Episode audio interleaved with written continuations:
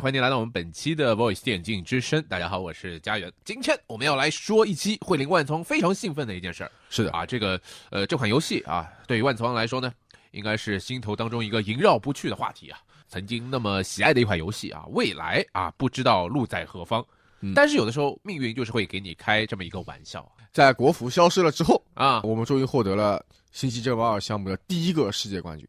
二月十三号的凌晨，应该说是，我觉得当时是被一是朋友圈，我那天被两件事情刷屏，啊一个是吴一丙得啊了 ATP 二五零赛，另外一个他是凌晨，对他也是凌晨，好像是三点，他是三点多的比赛。对，那时候我还没睡觉，啊啊，然后我在五点多哎，稍微晚一点。对被刷屏的第二个消息，就是我们今天要说的，在二月十三号凌晨，二零一三年 IEM 卡托维兹星际争霸二项目总决赛落幕了。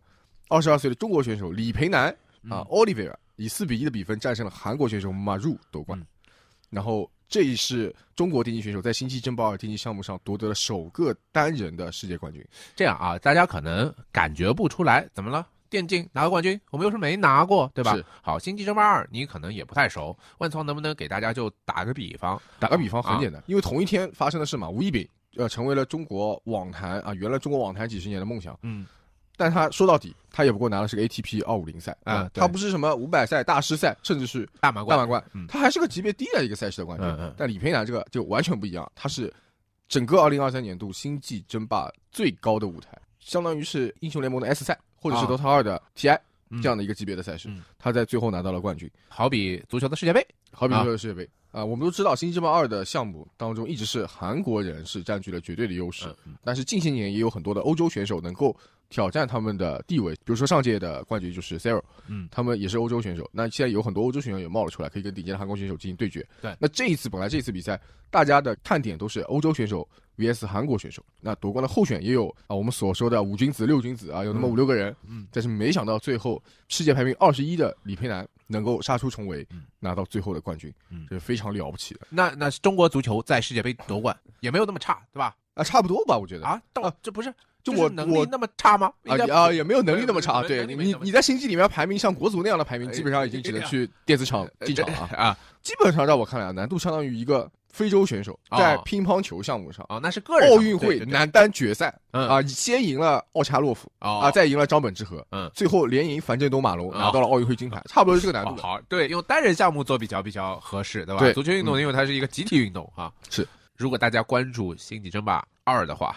其实应该很早就知道会会很熟悉啊李培南这个。他的名字你可能听说过，但是他的 ID 其实更加的响亮。是呃，我们刚才万磁王提的不是他原本的那个 ID 啊、对，这是他最近一年改的嗯 ID，他以前是 ID 叫做 Time。哎，啊，可能大家都很熟悉。我以前嗯也在节目当中很多次提起过，他是星际二的唯一就独苗了，已经是对，唯一一个有希望在星际二出成绩的选手。就是我们四年前做酷跑 DJ 的时候，还有一段 time 李培南给我们录的这个 ID，嗯对吧？就叫就是大家好，我是 time 李培南，是什么，对吧？对然后我现在刚才万磁王我们在聊这个话题，我说，咦，我好像记得当时我们还有这个 ID，我我一时想不起来，我究竟是在我们的电竞之声当中用的，还是在酷跑 DJ 当中用的？然后再回去搜资料一看，哦，这已经是四年前的事情了。你想想看，四年之前就已经为我们录 ID，那个时候他只有十八岁，哎是，对吧？今年他才二十二，他现在才二十二，他当时十八岁的时候，已经是被大家寄予蛮大希望的一个甚至都不用说十八岁。他在刚出道的时候，啊其实他的职业生涯已经有八年了。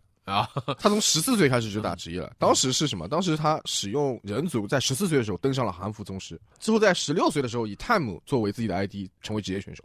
当时他是十四岁的时候参加了一场新教的海选，但是因为年纪太小嘛，十四岁他没有报名参赛资格。哎，呃，在那时候的比赛，十四岁都不让报名，他借了别人的账号，用别人的账号来报名参赛，然后还击败了一位职业选手，当时的新教职业选手。虽然说最终最终是身份败露，就他借号这件事情败露了，哎但是他的天赋引起了很多人的，包括俱乐部的注意力啊嗯，把他招募为了青训的队员，从此踏上了他的电竞之路。当时他的首次崭露头角是在二零一七年的 IEM 平昌站的中国区选赛，当时 ID 他就已经叫 Time 了，战胜了老牌的职业选手吉姆，第一次拿下了中国区域选赛的冠军，那证明了自己的实力。那当时他还没有到十八岁，但是呢，就是我们都知道，在星际二这个项目上，你在中国去称王称霸是很容易的，嗯。但是你往往我们以前说，在老星期一的时候，你可能有些中国区的冠军，像螺旋啊、F 九幺啊这些选手，他跑到韩国去，基本上就是网吧选手，就比网吧选手高那么一点吧，大概。就是李佩南曾自己也说，他曾经想过说我是个主角，嗯，但是后来跟韩国选手打完之后，他才发现这个世界上个个都是天才，嗯就他在当中也是只不过是天才中的一员。呃，再后来嘛，我们都知道星期二的职业项目其实运行的运营的并不好，那国内赛事也比较少，那么他到韩国去参加韩国的比赛，嗯。而且在过去的几年里，他也多次在比赛中止步八强啊，大家也叫他李老八。当时就想过了很多次退役的事情，后来是呃凭着自己对梦想的坚持，然后他父亲也鼓励他，还有行业内上包括黄旭东、包括 F 九幺这些就是老前辈都支持他。所以虽然这两年，嗯、星际争霸二的星际二的这个新闻本来就不是很多，在整个电竞圈里边，但是一旦提到星际二呢，唯一我能听到的中国选手的名字只有 Time。在我这个作为外行啊，就是只看热搜的，好像只有 Time 里边呢还能被提及过。但是我一直想着说是他到底是个什么样的成绩，到底是个什么样的水平，直到这一次最后再拿了冠军，才一下子进入到了最顶峰啊，最最热的热搜。是，其实你看他的世界排名，赛前的世界排名就知道，嗯他排当时排名第二十一位嘛，在啊人数选手排名第七。嗯，当然我们都觉得他的实力基本上也就在最多最多，我们的梦想也就是希望他能够进到四强。当时赛前啊，所有人的想法都是这样的，包括黄旭东，他甚至于都没有买那个这场赛事的版权，没有开启直播啊、啊，他都没有买这个赛事直播，因为他觉得打到四强最多了，他更有可能是八强。嗯啊，甚至于说小组都不一定能够出现。嗯那确实，他也差一点小组没有出现。对他最终是凭借小分的优势，他在小组赛中是六杠六的积分，有两个选手是六杠七，嗯他才能够勉强以一个小分的优势，比如说在世界杯当中，就是以一个净胜球或者一个进球的优势从小组中出现，阿根廷嘛，就勉勉强强的出现。前面先输球，后面都勉勉强强的对出现，最终拿了世界杯的冠军。但是人家阿根廷不一样，就本身大家是看好他的，那相当于一上来先表现的不是很好，然后再找回状态，那么最后拿冠军，你会觉得说，其实和大家很多人最初的预期是一样的，嗯因为大家会觉得你本来就是一号种子、二号种子，对吧？那你后来拿冠军也是 OK 的。里面呢，相当于一上来就是摩洛哥。嗯啊，一上来摩洛哥到小组赛的时候，哎，好像有几场打得挺好，嗯、也有打得不好的啊。后面慢慢慢慢磕磕巴巴巴，哎，越走越多，越走打到四强。后来这个李培南扮演的摩洛哥啊还不止四强，好打了半决赛，对吧？打完半决赛之后又进了决赛，决赛还赢了啊，最后拿了冠军。这一次夺冠也是非常振奋人心啊，包括说他一路上夺冠的这个历程然后啊，也是非常的嗯有意思。他是先是在八强中战胜了世界第一虫族雷诺，嗯在四强当中战胜了世界第一神族小 hero，啊、在决赛当中击败了被称为第四种族，而且是世界上最强的 TVT 的选手人族内战的选手马入，他最后靠人族赢得了冠军，真的是非常非常的了不起。这一路上他不是说像呃有些冠军啊说他可能是靠签表赢的，可能最后就决赛打了个比较强的对手，或者说在决赛当中甚至都碰到的是另外一个黑马。在一路上打的选手都不是特别强，嗯他不是。奥利维亚这次是在八强、四强决赛，嗯都是击败了世界上最顶尖的选手，嗯，说这次 AI 的冠军预测本来李培南只有百分之零点七三啊，AI 的预测。百分之零点三七，哦百分之零点三七，我还说多了。千分之三点七的啊。夺冠概率。而且他们这个这场比赛有一个选手的一个卡片，嗯。那当中有一些对于你自己实力的一个啊。呃估分嗯。啊，比如说我们进攻多少分，那个速度多少分啊，操作多少分，嗯。啊这些分数综合起来有个总分。嗯。我们李培南总分是多少分？嗯。八十。哦八十他击败的那些选手，嗯雷诺九十三，小 hero 九十四，嗯马入最高九十六。啊所以我们赛后就是弹幕上有个梗嘛，八十大于九十六大于九十四大于九十三，嗯，八十是最厉害的。当然潘凤斩了赵云，斩了关羽，斩斩了张飞，哎对吧？那这个也是比较有意思的点啊。是但是我们都说啊，就是为什么这次夺冠能引起轰动，嗯主要还是因为大部分的人没有想到这次他能够夺冠，因为一是一是本来就是实力并不是被人所看好，二就是我们开头所说的，在暴雪关闭游戏国服要退出我们大陆市场的时候，这个项目本身已经让人觉得说，是不是已经要搁置了？就是还有人，呃，还在继续努力，还在继续比赛，这种感觉是什么呢？就是一个行业它快要消失了，或者说是在我们中国大陆地区啊。要消失了，对，这这个行业马上要没有了，但是这个人还在海外继续做这件事儿，好，我们进段广告啊，稍后继续回到 Voice 电竞之声，请各位不要走开。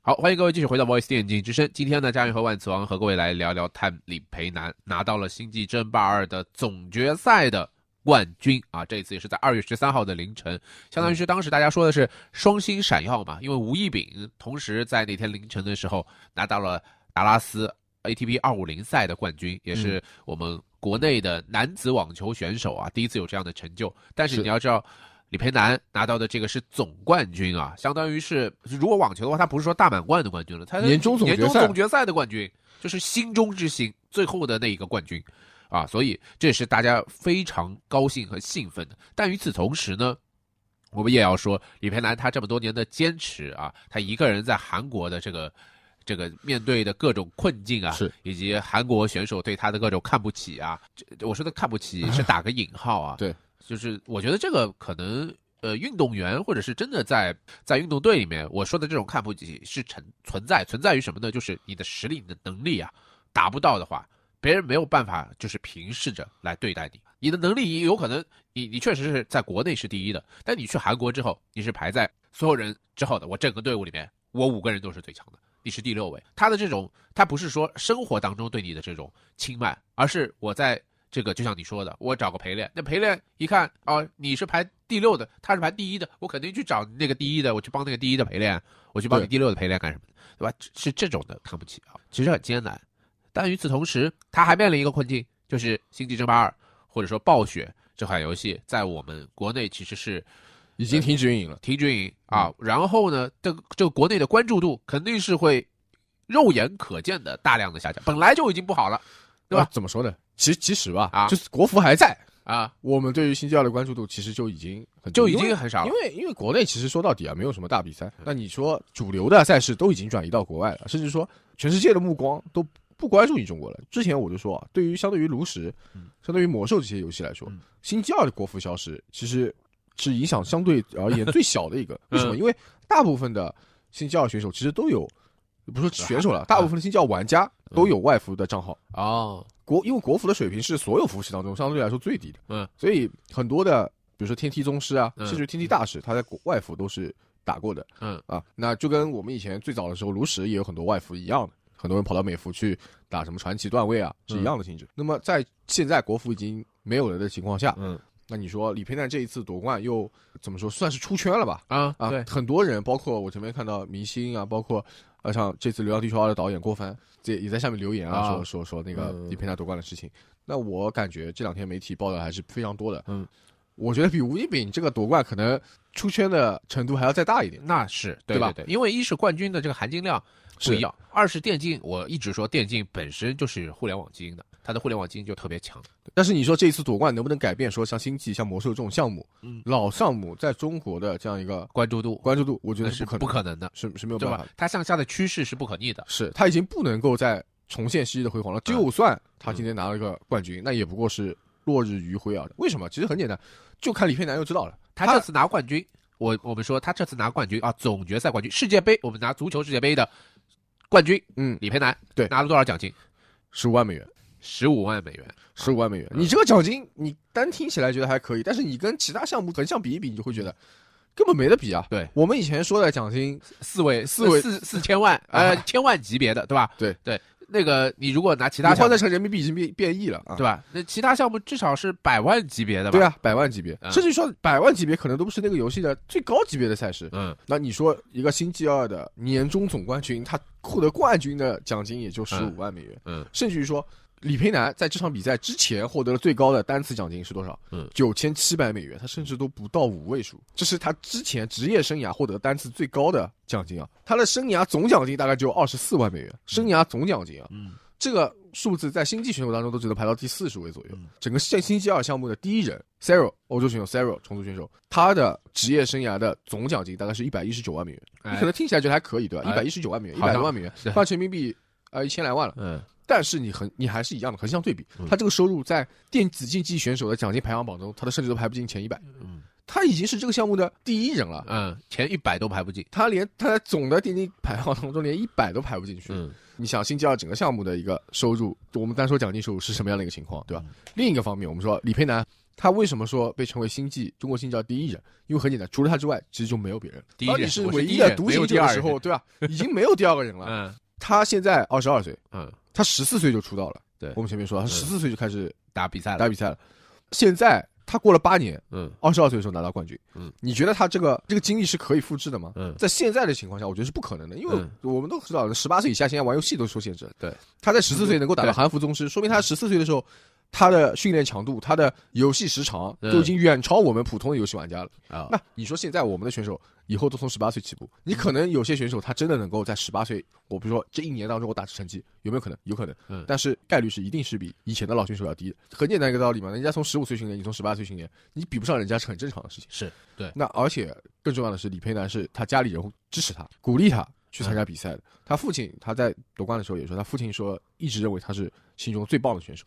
家里对他的其实一方面是心理上的支持，对一方面财力上的支持，你也必须要跟上。财力上的支持你必须要跟上，因为你你看李培南的总奖金嘛，二十四万美元，他还全世界各地打比赛，到后期一定是亏钱打比赛的。对，那其中的经济来源是什么？是他家里给他的，而他就是他在韩国这俱乐部工资也不会高啊，啊，他的工资他不可以忽略不计。可以忽略不计啊在我看来可以忽略不计啊。嗯奖金收入对选手来说不稳定，就我前面说的。那老项目的选手也很难有其他收入。首先，你这个项目整体的已经不行了，那啊赞助商不愿意投资嗯也很正常。现在的职业选手一般都有说开直播，嗯，对吧？但是你说老老项目能有多少的关注度？你跟现在英雄联盟比，你跟王王者荣耀比，，对，你肯定比不过的，对吧？人群的基数不高，就算你这个，你说我这个用户啊，我的人群都是呃成年人，而且都是忠实用户，对，都是忠实用户，他忠诚度很高，对，啊，这关注度也非常高，也许购买力也很强购，买力也很强，嗯啊，但是你这个再优质，在嗯绝对的数量面前，对，你也是毫无用处的。是，一个人顶上十个，但问题是人家的人数是你的一百倍，是你的一千倍，对，你怎么办？几年的时间你才能从从直播间里出一个黄旭东，对吧？这非常困难。你几年的时间才能在成绩上出一个李培南呢？嗯很多选手衣服上连赞助商的标志都没有，甚至说没有俱乐部的支持。所幸李培南背后还有老板，我们刚才也说他家家人境比较好啊，嗯他在北京还有四个月呢，我们都说他李少啊啊。看单看这一次夺冠之后的成绩，这次李佩兰夺冠之后，黄旭东在淘宝店里开了一个预售的夺冠纪念 T 恤，我也买了一件。在我买的时候是三天、两天、两天半的时间，大概卖了三万多件。那我相信关注新纪奥的朋友基本上已经人手一件了。就是我觉得不可能不买的，我就是毕竟是我们等了二十多年的冠军了，啊唯一一个冠军，嗯对吧？是五九十九块钱的 T 恤，我觉得没什么不能买的，哎，我也买了一件。然后你会发现这个 T 恤上只有李培南的俱乐部的一个名字，剩下都是自己印的。啊。李，培南说的话，嗯。包括这次比赛的 logo，什么都没有。身上，你像我买其他的有些健力战队的衣服，嗯。身上到处都是品牌的 logo，啊，有赞有赞助商的有赞助商的曝光，到处都是，身上都是。的。他当时黄旭东在夺冠里之后啊，发微博里说，他说第二天他要跟腾讯的人去开会，他要好好吹一下，哎，能够挺起腰杆子，说我们的选手成绩怎么样怎么样怎么样，嗯。去谈更多的赞助，嗯，去拉更多的投资商进来，来支持我们的这个嗯项目。但是我认为就是没有用的，吧？就是没有用的。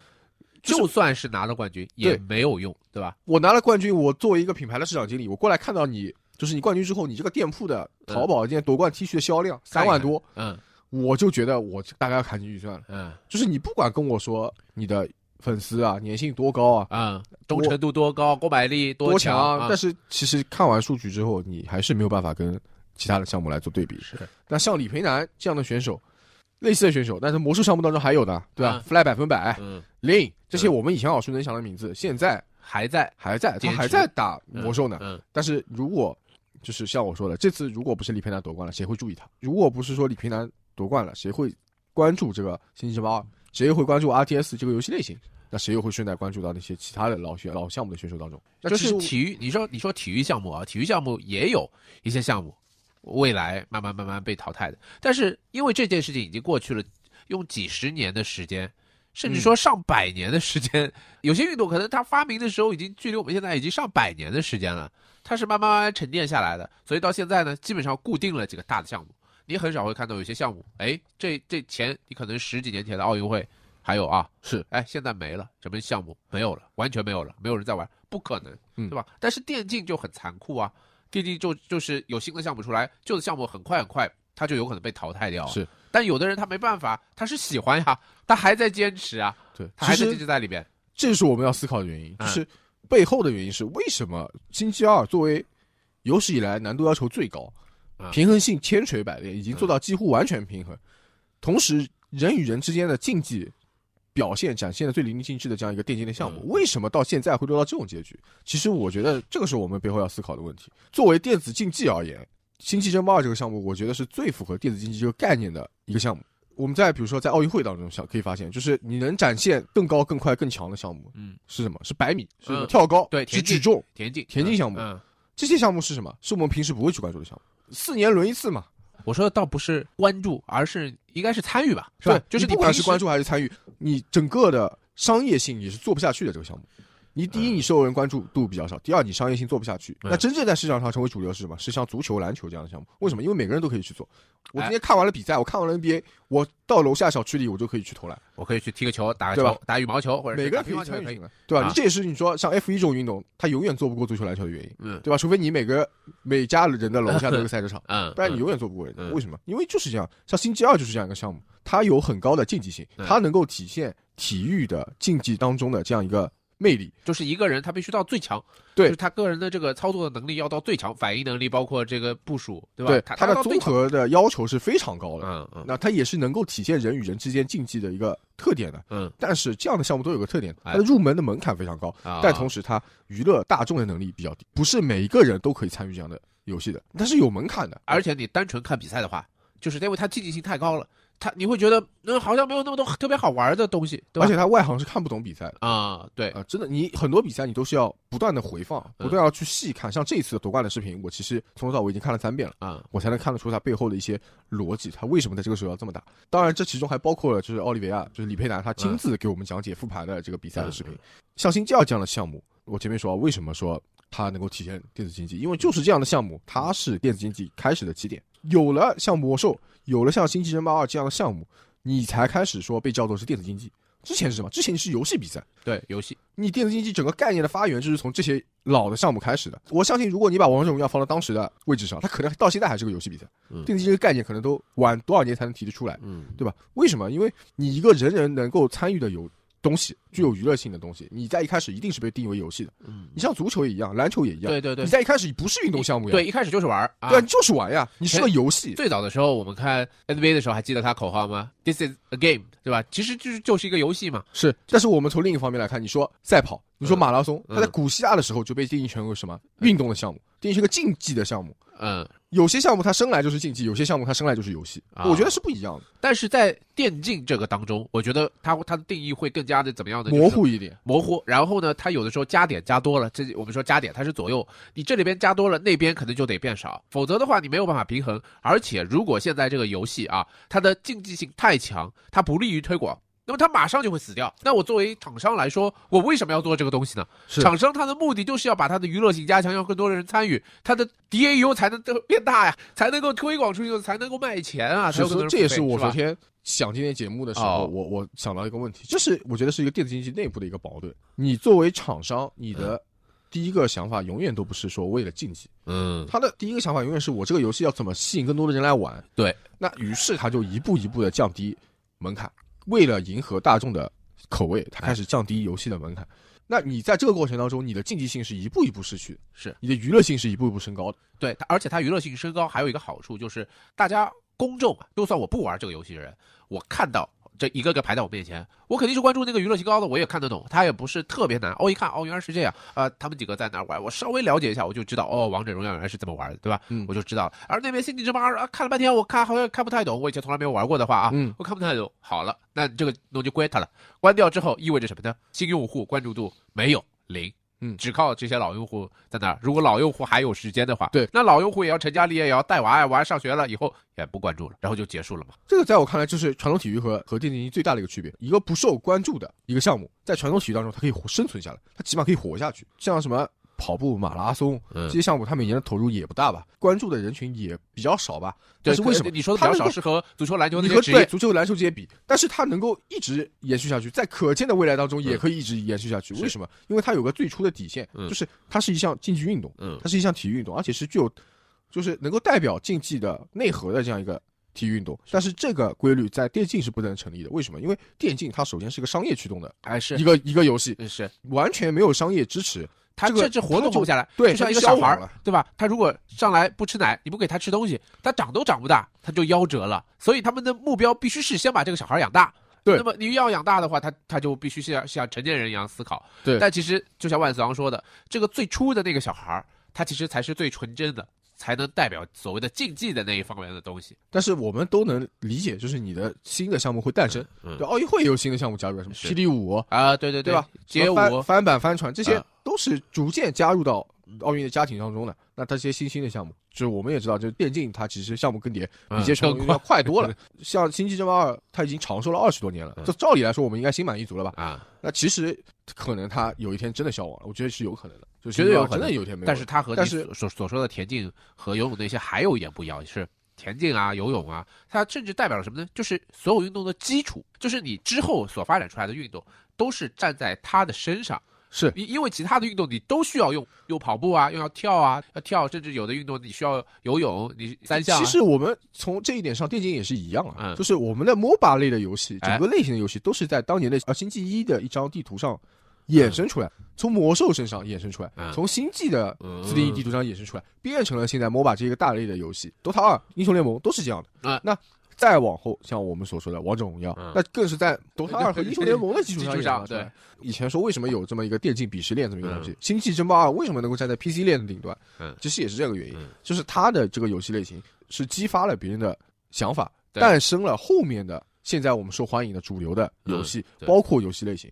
现在作为它的一个发源地、嗯，发源的这样一个游戏，它现在已经要消失了。变成 dead game，你说，就是后来的人长江后浪推前浪，死在沙滩上了呀。我个人认为，就是你前浪可以死在沙滩上，嗯但是你不能让这一个类型其中蕴含的这个竞技的呃，成分变对少，，不能让竞技的成分变少，不然你电子竞技最终会越来越像游戏，你跟嗯游戏就没有区别。嗯你失去了竞技的那个啊内核，你希望这个加点还是再往竞技那边再多加一些？就是说，即使是这个它是从游戏出来的，变成了电子竞技的项目，但是你如果一旦做成电子竞技的话，你需要更强调所谓竞技的那一部分，是。而不是说让公众的这个娱乐化变得因为现在真的，我们平时每天打开电竞的新闻啊，嗯。我们每天都可以看到很多奇奇怪怪的，说我要做电竞，我这个要做电竞，那个要做电竞，甚至于说什么那种我们以前认为是不是电竞的足球经理，嗯对吧？这种类型的游戏它都要做电竞，嗯还有什么是不能做电竞？你说真正的电子竞技的竞技性在这种游戏上能够体现得了多少？嗯，我觉得是